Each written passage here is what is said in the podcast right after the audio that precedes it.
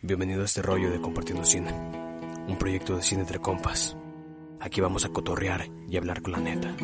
Compartiremos experiencias para que te sirvan a ti y pierdas el miedo a todo este desmadre y comiences a crear. Esto es Compartiendo Cine. Saludo amigos de Compartiendo Cine, aquí seguimos una vez más, este, eh, pues revisando y viendo todo lo que está sucediendo en el Festival Cinema Planeta. El día de hoy, bueno, en este momento tengo la oportunidad de conversar con el director Rodrigo Reyes con el documental 499. ¿Cómo estás, Rodrigo? Muy bien, Cale, muy bien. Es un gusto estar conversando con ustedes. Qué padre.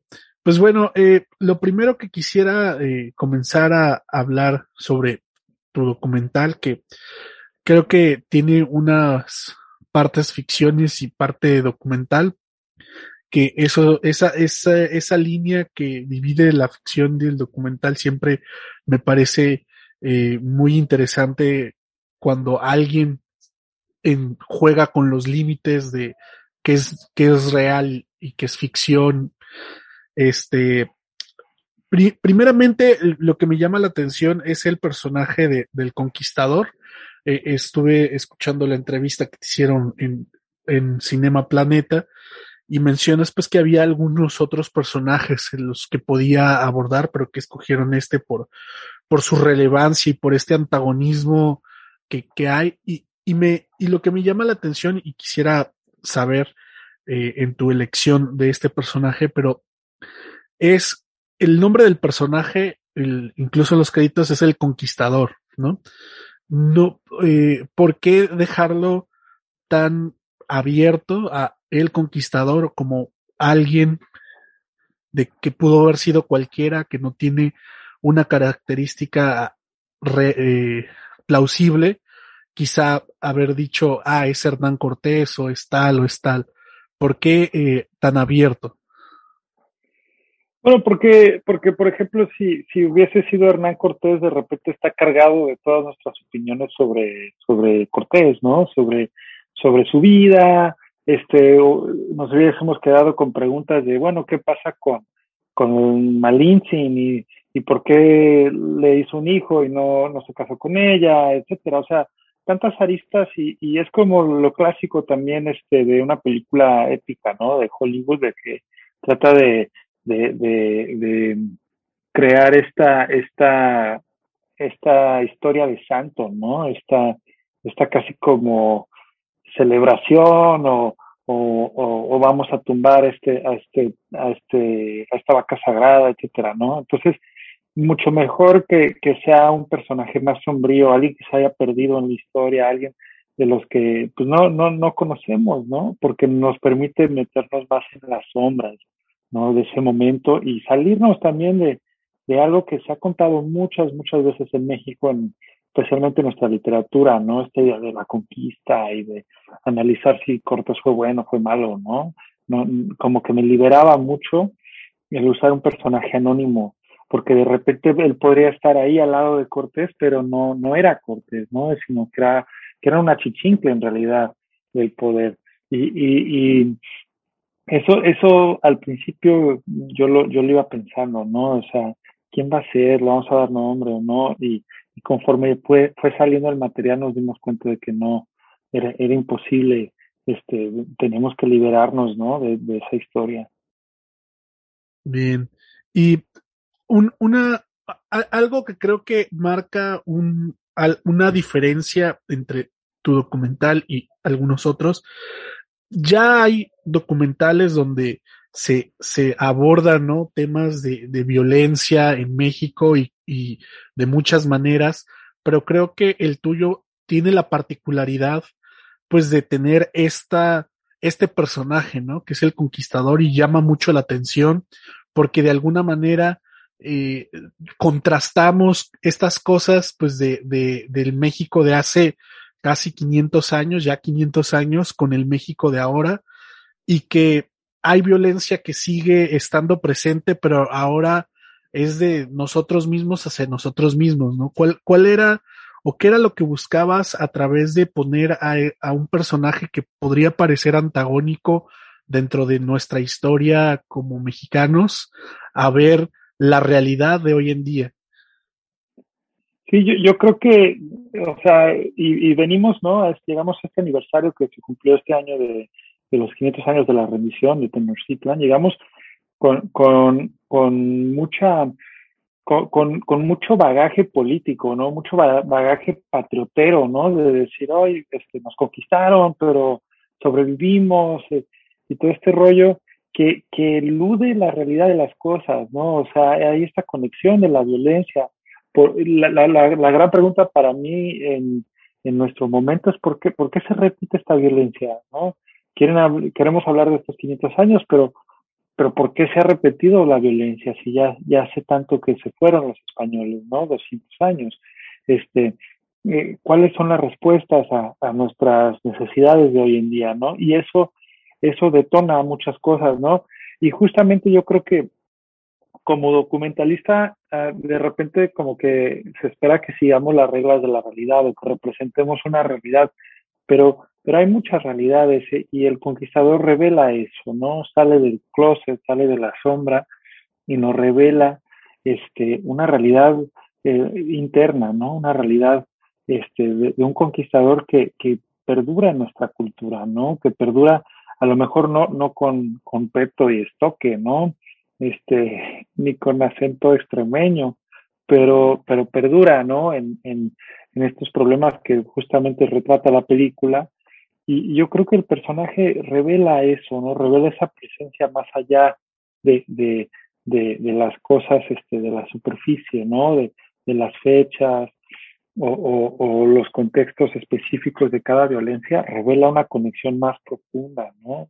Este, yo recuerdo justo en, a, a principios de este mes, estábamos dando vueltas por la, la ruta de Cortés en una gira, ¿no? Itinerante con la película presentándola en, en, los espacios donde viven las personas reales que salen en la película. Y, y, una observación muy interesante, por ejemplo, este, de, de la comunidad de Soledad Chompa, ¿no? De, una comunidad indígena, es, era, esta idea de, de cuánto tiempo llevan en, en, en, resistencia, ¿no? Llevan más de 500 años tratando de resistir tratando de mantener su identidad cultural, ¿no? Tratando de, aguantar esta, esta conquista, ¿no? Que, ahora no, no son este caballeros ni sacerdotes, ahora son este eh, crimen organizado, ¿no? Que llega y que, que trata de, de imponer un control en la zona, o, o, sencillamente la ausencia de una policía en forma y tienen que hacer su policía comunitaria, ¿no? O sencillamente eh, el hecho de que su, su, idioma, el náhuatl, este, se esté borrando, se esté, se esté presionando para que desaparezca, ¿no? Entonces, eh, el conquistador nos revela todas esas cosas, ¿no? Y nos da esas conexiones. Yo creo que de repente resulta muy incómodo para el público eh, seguir al conquistador porque, porque ya no te lo estás imaginando, ya no es un, un, un muñeco de, de, paja, ¿no? Para un argumento, para una propuesta, ya es alguien, ¿no? Ya está encarnado y cuesta de repente escucharle y seguirle los pasos, ¿no? Pero, pero ahí está, ¿no? Él, él, él no está entrando a lugares ajenos. Bien, y en, en cuestión de la realización, y algo que, que me parece interesante también es que el conquistador logra conversar y está en pantalla muchas veces con las mismas personas que, que van contando sus historias y se las están contando a él, ¿no? En ese sentido, uno es cómo fue el acercamiento con muchas de estas personas y cómo fue el que lograran tener esta interacción con este eh, personaje y, y, que lo y que lo, lo, lo sintiera no como, como parte de, de, de, de este o, organismo que estabas tú tratando de, de hacer para, para el documental. Sí justamente eh, lo que lo que la pregunta para mí era híjoles cómo cómo convenzo a alguien de que participe siendo víctima de violencia y, y pues yo yo con otros proyectos he trabajado también con con víctimas de violencia entonces sé sé todo lo que implica estar luchando por justicia, ¿no? Y sobre todo en, el, en un contexto tan complicado como puede ser Veracruz, ¿no? O, puede ser este eh, el Estado de México con los feminicidios, ¿no?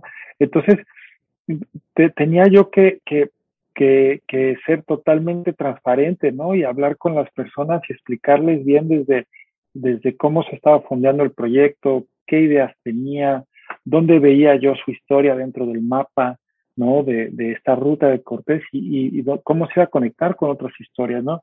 Y, lo que descubrí que, que me parece sensacional y, y, que a mí me inspira mucho es este, este conocimiento que se han ganado, ¿no? A pulso las personas de a pie que son víctimas de violencia en nuestro país, ¿no? Ya, ya se han especializado, digamos, en los temas y han, y han entrado hasta el fondo de las cosas. E, ellos perciben ya muchas conexiones, tienen una capacidad crítica y de, y de proposición, ¿no? De, de, proponer ideas de cómo, de cómo llegar a la justicia. Y entonces no, no era tan ajeno esta idea de que esta violencia viene de un lado, porque eh, ellos y ellas lo han visto en su propio entorno, han visto, por ejemplo, eh, la película abre con el testimonio del hijo de Moisés Sánchez, que es un periodista que fue asesinado, secuestrado y asesinado en Veracruz, ¿no? Y, y, y nos contaba en, en, esta gira en agosto, nos contaba Jorge, su hijo, que, que, que, él se pone mucho a pensar en cómo, cómo el impacto, qué impacto ha tenido el tiempo en la historia de su padre, qué, qué impacto ha tenido el, el, los años, ¿no? Y cómo a través del de, tiempo se han ido sumando más casos de amigos de, de Moisés que también han sido atacados o han sido asesinados sin ir más lejos, el propio Rubén Espinosa, ¿no? Que es un caso ya muy sonado, muy que se ha conocido a lo largo del, de todo el mundo, este, era amigo de Moisés y protestó por la desaparición y luego el asesinato de Moisés. Y entonces, como que en ese sentido, justo, justo tu pregunta de la realidad de, de, y la ficción, esa ficción del conquistador sirve para revelar eh, una, una, una verdad mucho más profunda, ¿no? que a lo mejor no percibimos desde fuera, pero que, que hay un sistema de violencia, ¿no? Y, las personas lo entendían muy bien y entonces generábamos colaboraciones, ¿no? A partir de ese entendimiento. Hay, un, hay otro ejemplo en la película de, de llegar a, a, al pueblo de Soledad Zompa, un pueblo bellísimo en la Sierra Madre, fuera de Orizaba, y, este, y, y llegamos con, con Sixto Cabrera, que es un poeta que vive ahí, un gran poeta que escribe en náhuatl y me dice, mira, yo, yo no, no quiero dar una entrevista, yo quiero hablar en poesía, ¿no? Yo quiero, yo quiero hablar en poesía porque nuestra lucha se contiene en esa poesía, en la lengua, ¿no? En la resistencia de nuestro idioma, de nuestra, nuestras costumbres, nuestro, nuestra manera de ver el mundo, ¿no? ¿no? No hace falta que lo explique, solo quiero hablar en poesía, ¿no? Y la película este, se adaptaba, ¿no? y así íbamos cambiando de acuerdo a las necesidades de todos y creo que eso eso generó la oportunidad de que pudiéramos colaborar, de que pudieran entrar a la película y no sentirse también explotados, que pues siendo sinceros es un problema eh, en los documentales, ¿no? Que de repente llega alguien este con, con mucho caché o mucho peso y entra una historia y, y se va y, la película se va a festivales y triunfa y tal y qué pasa con las personas, qué pasa con su, con su relación con esta historia, ¿no? Entonces, desde el principio quisimos construir eso, ¿no? Porque necesitábamos una colaboración, necesitábamos compartir mucho tiempo, no llegábamos este, a sacar nada más una nota, ¿no? Había personas con las que convivimos a lo largo de muchos, muchos días. Bien. Eh, pues bueno, el tiempo eh, es corto y ya casi estamos, pues ya llegamos al final del tiempo, pero no quisiera eh, irme sin preguntarte, eh, ya ha tenido esta, esta película un recorrido importante en festivales, eh, para todas aquellas personas que quizá no alcanzaron a verlo ahora en, en Cinema Planeta, estará en algún otro festival, eh, hay algún plan de que esté en alguna plataforma, habrá algún estreno en, en salas de cine para todos aquellos que eh, se quedaron con ganas de ver 499. Sí, justamente en los próximos meses estaremos anunciando una gira de la película en salas y en espacios culturales de la mano de, de, la, de la distribuidora Piano, que es una gran empresa mexicana que se preocupa mucho por el cine de autor y, y, han sido nuestros aliados en el camino, ¿no? Entonces, eso es lo, lo que buscamos. La pandemia ha venido como a trastocar muchas cosas, pero tenemos fe de que la película llegará al público mexicano y que la podrán disfrutar en salas. Y ya de ahí estaremos construyendo otros caminos para 499. Bien, eh, para todas las personas que quisieran seguir el, el, camino de esta película y saber cuando ya se estrenen salas, ¿tiene alguna red social que puedan seguir?